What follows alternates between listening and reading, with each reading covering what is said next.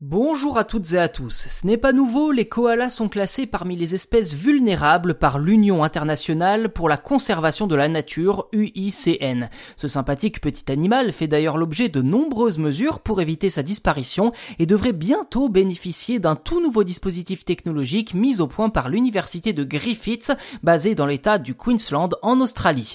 Les chercheurs souhaitent en effet utiliser la reconnaissance faciale pour mieux évaluer le comportement de ces animaux.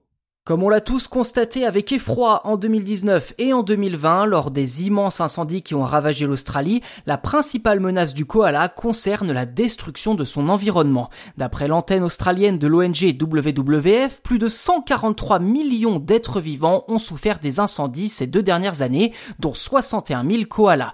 Plus étonnant cette fois, la seconde menace provient des routes. Et oui, tout comme les renards ou les hérissons en France, les koalas prennent de grands risques en traversant ces axes.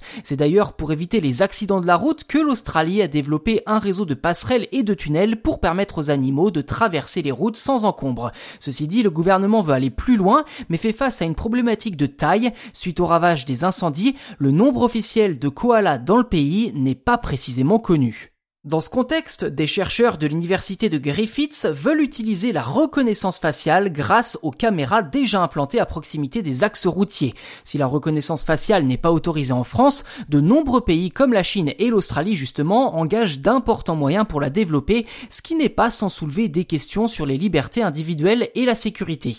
Mais cette nouvelle utilisation pour préserver les koalas pourrait bien contribuer à dédiaboliser cette technologie qui sur le fond ne changera pas de principe, à savoir la surveillance de masse des individus, en l'occurrence des koalas dans ce cas précis. Cela devrait permettre de mieux comprendre la manière dont ces animaux utilisent les tunnels et les ponts dont je vous parlais plus tôt, et ainsi de mieux définir la localisation des futures infrastructures.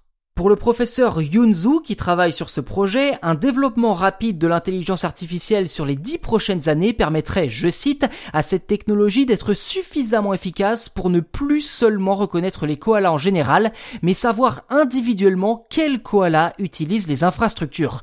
L'initiative est soutenue à hauteur de 60 000 euros par l'État du Queensland, une somme qui devrait permettre de déployer 20 caméras d'ici le mois de juin autour de Brisbane.